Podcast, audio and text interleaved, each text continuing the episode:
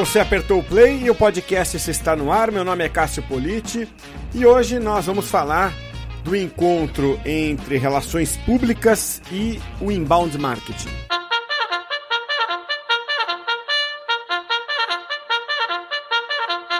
E nesta edição aqui do podcast, esse o papo é a 3, tá? Eu fui até a EPR, que é uma agência bastante tradicional aqui de São Paulo de comunicação corporativa Conversei com a sócia fundadora da EPR, que é a Edna Dedivitis, e também com a consultora de marketing digital dessa agência, que é a Adriana Catelli, né? E elas fazem justamente essa combinação, lado de PR da Edna, ao lado de marketing digital da Adriana. E aí eu comecei então agradecendo a Edna por me receber na EPR para esse bate-papo. Ah, muito bom, né? Primeira vez que a gente recebe você aqui, estamos super felizes.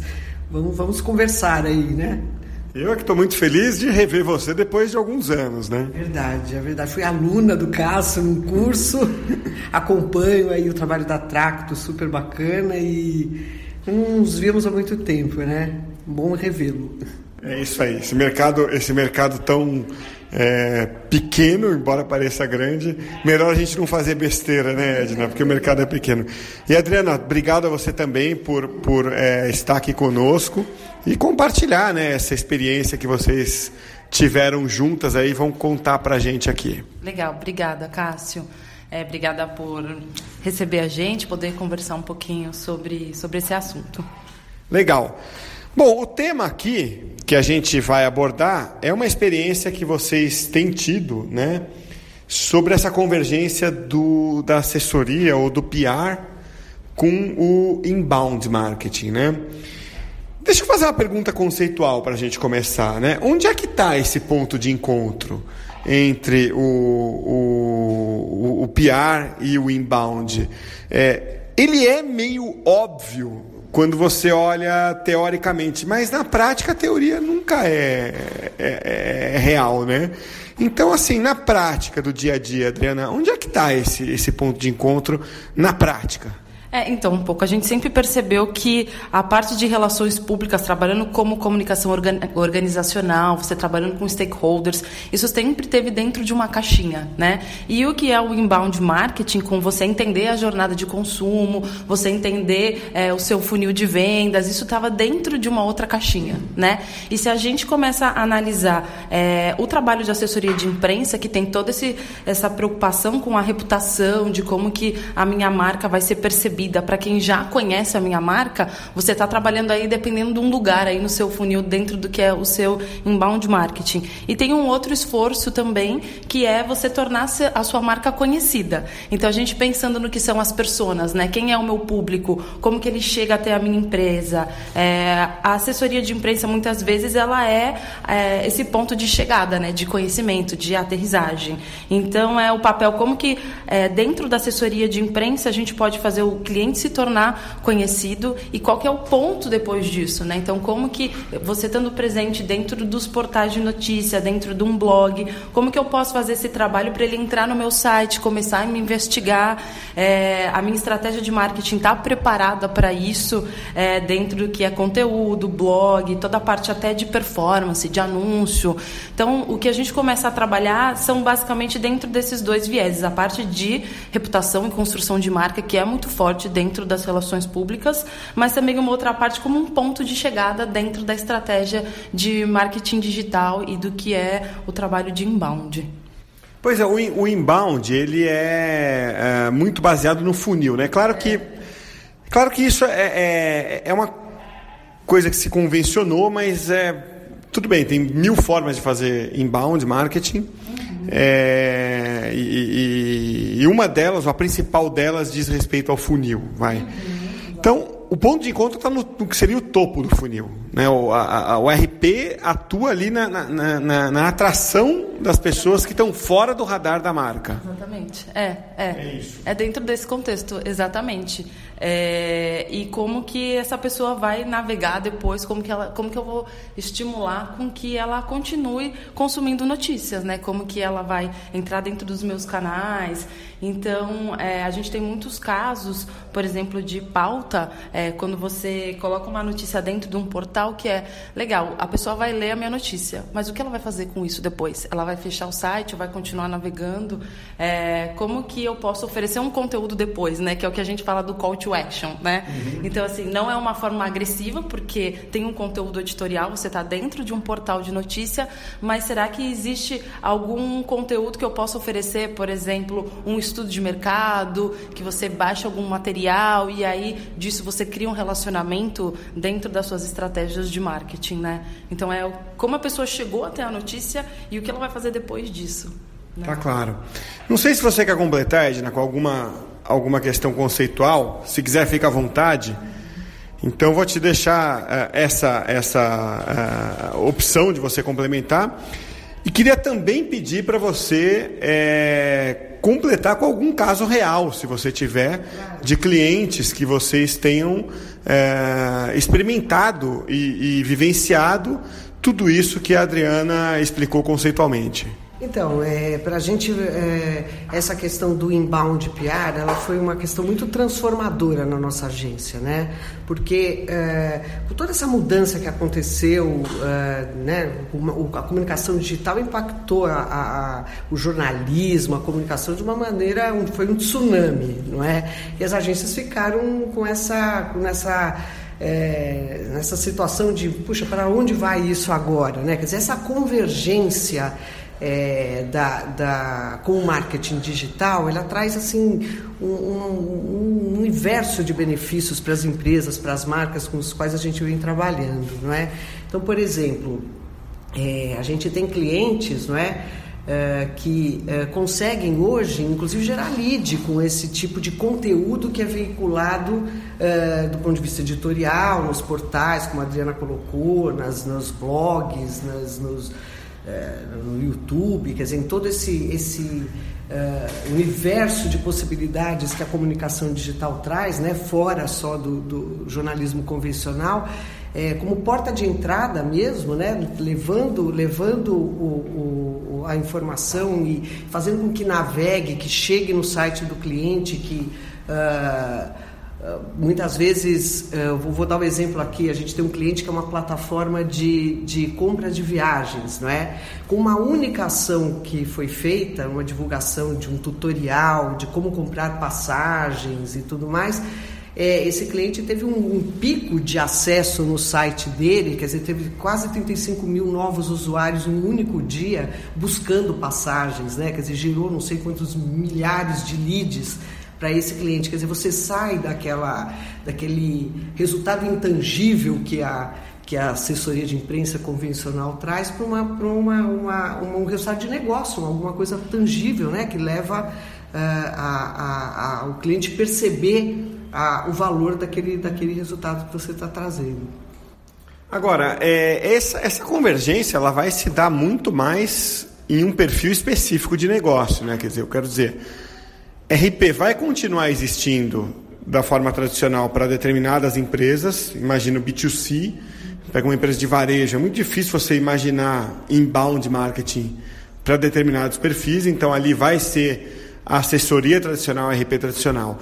E para outras onde o inbound cabe, daí sim vai ter essa, esse casamento, não é? Acho que é muito curioso, Cássio, essa questão, porque a gente sempre fala muito do B2C, mas a gente tem alguns casos, e a EPR é muito focada também no que é o empresas de B2B, é, de casos de geração de leads com esse tipo de ações. Por exemplo, é, a Fluke ela é uma empresa de instrumentos de medição, ela trabalha com grandes projetos voltados para engenheiros área de manutenção, elétrica. E dentro do trabalho de inbound, é, a gente começou a identificar quais eram os tipos de conteúdo. Então, a gente fazia um conteúdo extremamente técnico. Então, produtos como osciloscópio, termômetro, que são coisas que só quem é da área sabe. E aí a gente começou a ver como essa pessoa busca, que tipo de conteúdo ela procura. Então, quando teve um lançamento de um produto, a gente viu que tinha muito, muita review, tinha muito depoimento que o YouTube era um canal muito estratégico e que ele ranqueava muito bem, porque o Google ele já entende, dependendo de como você faz essa palavra, como você busca a palavra-chave, qual que é o tipo de formato que a pessoa vai pesquisar e que ela vai entrar. Então, se você falar sapato, ela quer, ela acha que você vai comprar sapato, então ela vai aparecer a Google Store. Então, se você tem alguma review de produto, é, é os vídeos eles aparecem nas primeiras posições. Então, quando a gente fez um lançamento de um produto totalmente voltado para B2B, é, para esse perfil de engenheiro, pessoal de elétrica, manutenção, é, foi muito bem ranqueado. E quando a gente viu, o YouTube gerou muito acesso para o site. É, então, esse tipo de ações é você pensar como que a pessoa vai chegar até isso, né? E você começar a traquear. Então, usar essas ferramentas, Google Analytics, ou você fazer ferramenta, por exemplo, de palavra-chave, é, isso é o que vai te ajudar a você criar essa, esse caminho, né? E conseguir medir todos esses resultados, que é o que a Edna está falando. Mas é engraçado porque a gente sempre associa a muito B2C, né? Lógico que tem indicadores, por exemplo, é, compra de passagem, que você trabalha com venda final, isso é muito focado para uma plataforma de e-commerce. Mas dá para você trabalhar indicadores de marketing para B2B também.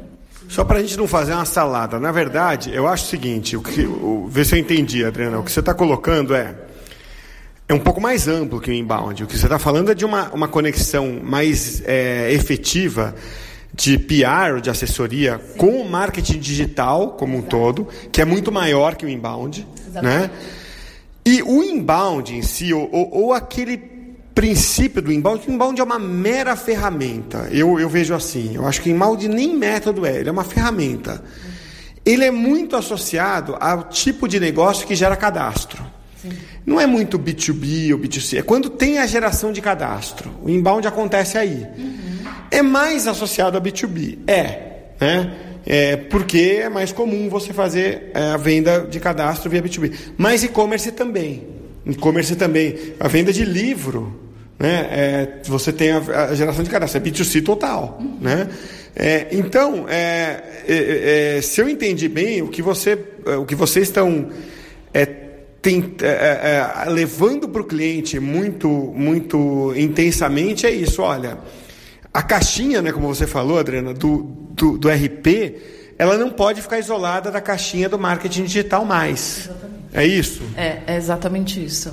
Exatamente. E também começar a questionar algumas algumas formas de trabalho, esses modelos mentais do que a assessoria de imprensa, que é muito o que eu quero comunicar, né? Você vai, então, aquela coisa, vai no cliente, tá, me fala aí o que está acontecendo na sua empresa, o que, que você quer, vamos levantar a pauta aqui. E aí o conteúdo vem da empresa, né? O que a gente é, tenta trazer não é, lógico, ter essa, esse diálogo e trazer, mas é também, olha, é isso aqui que você está buscando, é por aí que a gente precisa ser achado para a gente comunicar o que a gente quer, né? Então, esse, acho que a inteligência do marketing digital, do marketing de conteúdo que funciona muito bem, que você precisou desenvolver essas habilidades muito bem e que na parte de comunicação ela está vindo ainda, né? É isso aí. Então, eu vou, eu vou guardar para um segundo papo aqui, a gente falar é, desse dessa relação, né, é, do, do é, é da migração desse modelo old school para esse modelo mais novo, tem algumas barreiras. Eu queria entender no próximo podcast onde é que está a barreira? Se está no cliente ou se está na gente aqui.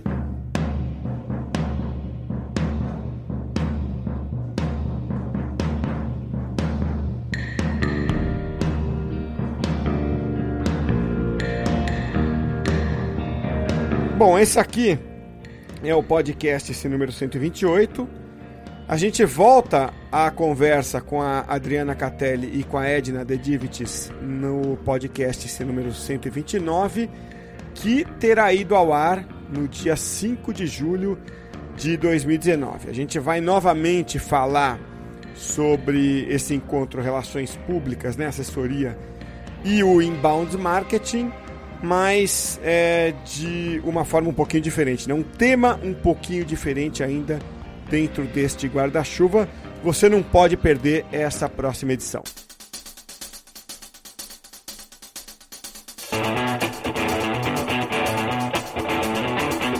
E agora tem um recado para você aí, ó.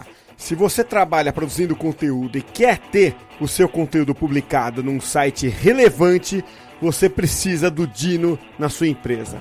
Então você vai lá, cria seu conteúdo e escolhe onde ele vai sair. São até 150 sites e portais, alguns bastante segmentados e outros bastante populares, como Exame, Infomoney, Mundo do Marketing, Terra, Agência Globo, Estadão e muito mais. O que você precisa fazer agora é acessar o site do Dino e conhecer os planos disponíveis para você.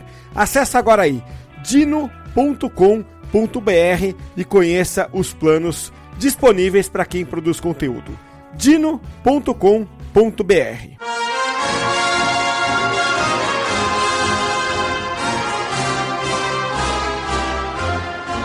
Stamattina sono alzato oh bella ciao bella ciao bella ciao ciao ciao. Stamattina mi sono alzato.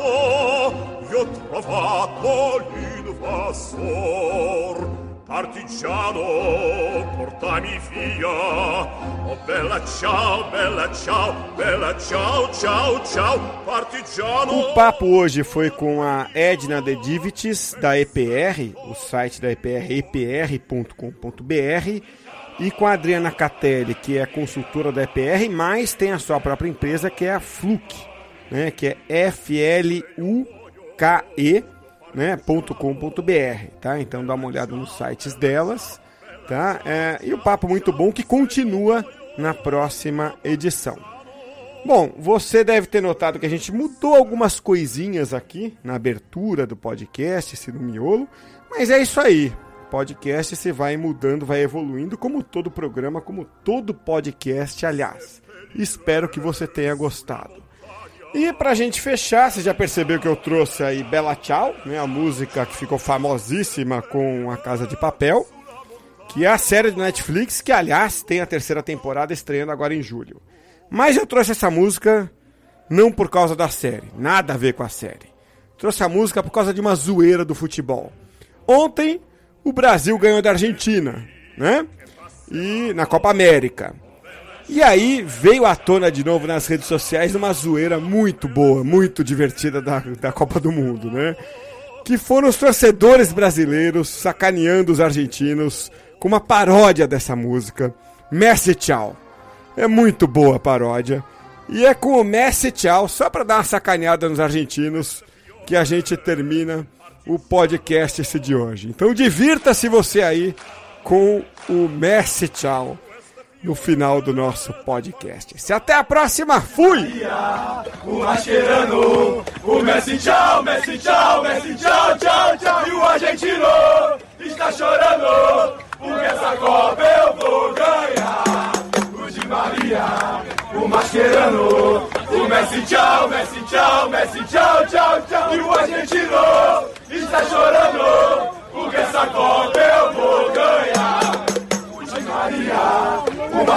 Mascherano, o Messi tchau, Messi tchau, Messi tchau, tchau, tchau. E o argentino está chorando, porque essa Copa eu vou ganhar. Here at Total Wine and More, you'll find what you love and love what you find, especially our totally low prices. That rosé you recommended was a hit. What should we try for more fun in the sun? For confidence in your financial plan, look for a CFP professional. When your financial advisor earns the CFP certification, it means he or she is trained to provide ethical financial planning across a holistic range of topics, from retirement and investing to taxes and estate planning, all in your best interest. So, with a CFP professional, you'll feel confident in your financial plan today and tomorrow. Three letters do make a difference. Visit letsmakeaplan.org to find your CFP professional.